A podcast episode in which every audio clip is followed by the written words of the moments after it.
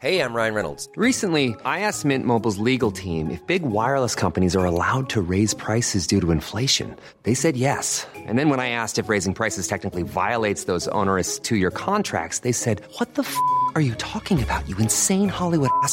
F- So to recap, we're cutting the price of Mint Unlimited from $30 a month to just $15 a month. Give it a try at mintmobile.com slash switch. $45 upfront for three months plus taxes and fees. Promo rate for new customers for limited time. Unlimited more than 40 gigabytes per month. Slows. Full terms at mintmobile.com. Exercice de théâtre numéro 77, un mime de pensée.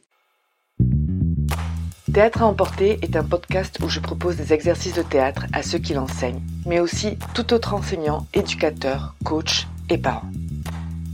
Des exercices pour tous les âges qui permettent d'apprendre et travailler sur soi d'une façon ludique. Et je vous ferai part de mon expérience, de ce que chaque activité a apporté à mes cours et à mes élèves et quelques anecdotes. Levée de rideau.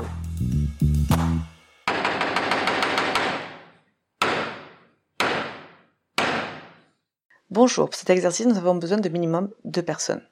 Je vais demander à une personne d'être, je vais demander à une personne de s'asseoir sur une chaise au milieu de la scène, et derrière elle se trouvera un autre participant que cette personne ne pourra pas voir, et l'exercice consiste à ce que celui qui est debout derrière la chaise parle à voix haute en exprimant les pensées de celle qui est assise, et celle qui est assise ne sait pas par avance bien évidemment ce qui va se dire, c'est improvisé, et il devra exprimer avec son visage et son corps les pensées dites à haute voix.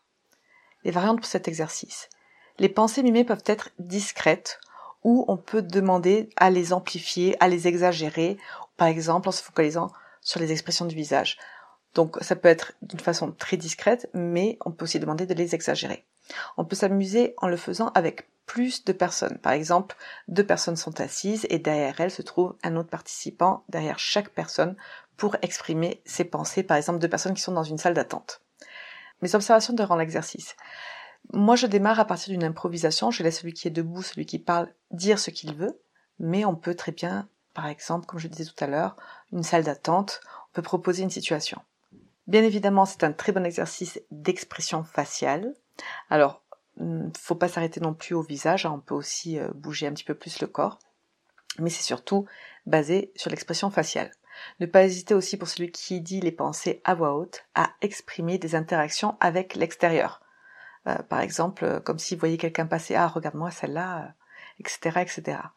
Un exercice qui m'a souvent surprise, notamment avec des élèves qui n'expriment pas à haute voix, en général dans le cours, ce qu'ils pensent ou ce qui qui n'osent pas trop parler, mais quand il s'agit d'expression faciale, ils sont bien meilleurs pour exprimer en mimant avec son visage ou avec son corps.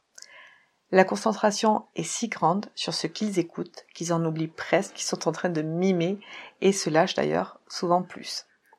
Attention d'être bien à l'écoute et de mimer sur le moment et ne pas anticiper ce que va dire la personne qui parle.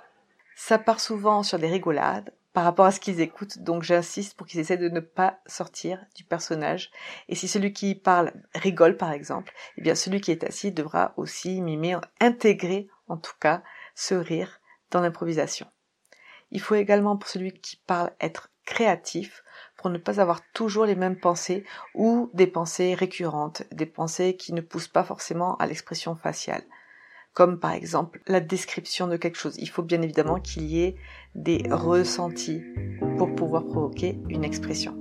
Et dans ce cas, ne pas hésiter à demander à celui qui mime d'exagérer, comme dans la variante que je vous ai proposée. Les mots-clés pour cet exercice sont l'expression faciale, mimer, l'improvisation et l'écoute. C'est tout pour cet exercice et moi je vous dis à très bientôt.